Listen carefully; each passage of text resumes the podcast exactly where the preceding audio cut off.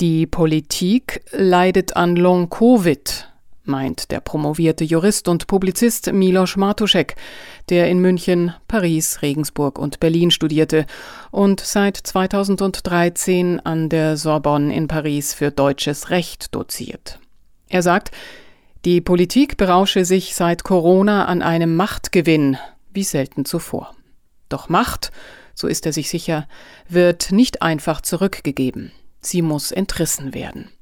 Hören Sie hier bei Radio München seinen Essay Machtexzess ohne Ende, gelesen von Sabrina Khalil. Sorry, vielleicht ist es eine dumme Frage, aber was ist eigentlich das Ziel der Anti-Covid-Maßnahmen?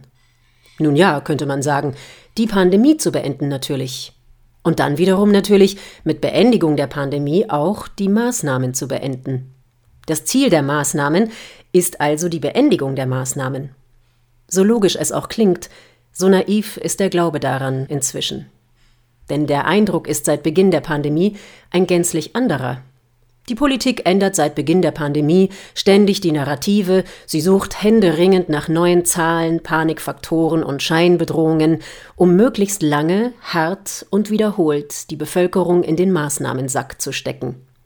Erst die Verflachung der Kurve, der Schutz der Älteren, der R-Wert, die Verhinderung der Überlastung des Gesundheitssystems. Inzwischen geht es um Impfpässe und Kinderimpfungen, obwohl in fast vollständig durchgeimpften Ländern, wie zuletzt Israel, die Zahlen erneut durch die Decke gehen. Die angebotenen Lösungen von heute sind stets die Probleme von morgen. Die Corona-Logik lautet, dass es keine Logik gibt, außer dass die Endlosschleife des Machtexzesses nicht aufhören darf. Long-Covid ist ein Machtergreifungssyndrom. Die Politik braucht die Maßnahmen wie der Drogendealer seine süchtigen Kunden. Sie braucht Corona dringender als ein Ende der Pandemie, denn ein Ende der Pandemie bedeutet, dass die Aufmerksamkeit stärker auf die gemachten Fehler gerichtet wird.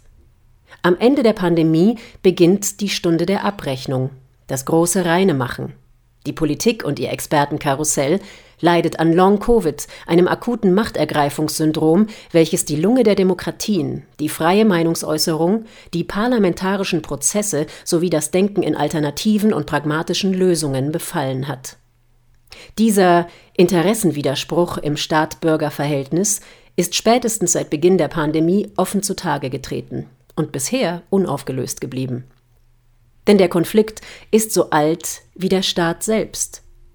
Macht korrumpiert und absolute Macht korrumpiert absolut, lautet ein bekannter Satz von Lord Acton. Im alten Rom wurden die Staatsgeschäfte in der existenzbedrohenden Situation eines Krieges für die Dauer von sechs Monaten von Senat und Konsuln auf einen Diktator übertragen. Und natürlich kann es auch in Demokratien die Situation geben, wo in Notsituationen unverzügliche Handlungen der Exekutive notwendig sind. Doch der aktuelle Umgang mit Macht und Ausnahmezustand in den heutigen Demokratien spricht Bände über deren echten Zustand, man muss leider sagen, deren Siechtum. Der Notfall ist heute doch tatsächlich eine mittelschwere Grippe mit allenfalls leichter Übersterblichkeit bei zugleich abgebauter Anzahl an Intensivbetten. In Deutschland wurden die Corona-Maßnahmen zuletzt heimlich in Nacht- und Nebelsitzungen des Bundestages in einer Lesung zu einer Änderung des Stiftungsrechts verlängert. Die Geschichtsbücher von morgen, sie werden hässlich zu lesen sein, wenn sie ehrlich geschrieben sind. Die gewählten Repräsentanten des Souveräns treffen sich doch tatsächlich nach Einbruch der Dunkelheit, um diesem die Macht zu entziehen. Wenn so schon die Akteure der Demokratie agieren, braucht man keine Demokratiefeinde mehr. Zum Verrat der Repräsentanten am Volk gesellt sich aktuell noch ein Verrat der Intellektuellen, Julien Benda, demokratische Prozesse kritisch zu begleiten, sowie ein Totalversagen der letzten Instanzen, wo es sie gibt, der Verfassungsgerichte, die Machtexzesse kritisch zu prüfen und einzudampfen. Geschichte wiederholt sich gerade mit umgekehrten Vorzeichen. Und man muss gar nicht in die Zeit der Römischen Republik zurückgehen, welche allenfalls eine rudimentäre Form der Demokratie war. In den 1960er Jahren waren es linke Studenten, die in der Notstandsgesetzgebung der damaligen Bundesregierung eine Wiederkehr der Ermächtigungsgesetze der Nationalsozialisten witterten und auf die Barrikaden gingen. Horkheimer und Adorno assistierten intellektuell. Letzterer erkannte eine Notstandsfreude und fand, Zitat, fühlt man sich einmal dessen sicher, was alles man mit den Notstandsgesetzen decken kann, so werden sich Gelegenheiten, sie zu praktizieren, schon finden. Die außerparlamentarische Opposition findet sich heute bei den Querdenkern in Deutschland oder in der Schweiz bei den Freunden der Verfassung, die gerade ein neues Referendum mit Rekordzustimmung lancierten. Der akademische und journalistische Mainstream befindet sich hingegen heute im Team der Notstandsfreudigen oder in den Kategorien der 60er Jahre gesprochen, im Team Kurt Georg Kiesinger, dem einzigen Kanzler der Bundesrepublik übrigens, der auch NSDAP-Mitglied war. Aber was damals ein Adorno war, ist heute eben leider nur noch ein Richard David Precht. Und dieser glaubt in seinem letzten Buch wohl Kant nachzueifern, wenn er die vermeintliche Bürgerpflicht des Regierungsgehorsams entdeckt haben will. Er kommt aber als Schmalkant immer nur bei Heinrich Manns Untertan raus. Was will man also groß erwarten? Wir leben in einer Zeit, in welcher Institutionen wieder anrüchig werden. Sie wirken ungelenk, dysfunktional und modrig. In einer solchen Situation könnte die Politik versucht sein, einen Machtexzess auf den nächsten zu packen, um ihre Machtzügel noch in den Händen zu halten. Was wird also als nächstes kommen, wenn man auch die nächste Mutante nicht ernst nehmen kann?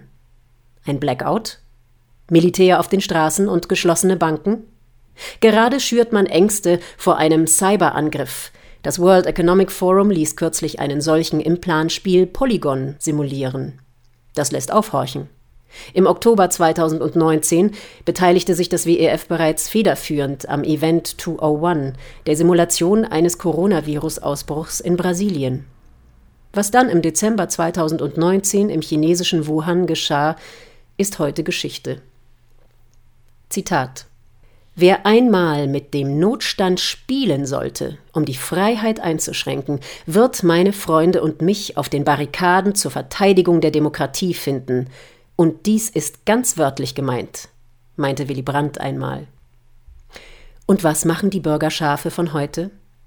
Sie stellen sich zur zweiten Impfspritze an und planen hoffnungsvoll ihren Sommerurlaub. Ich weiß nicht, wie es Ihnen dabei geht, aber ich denke da immer an einen Song von Chris Rea. Und nein, es ist nicht Looking for the Summer, sondern Fool if you think it's over. Das war der Essay Machtexzess ohne Ende. Die Politik leidet an Long-Covid von dem Juristen und Publizisten Milos Martuszek.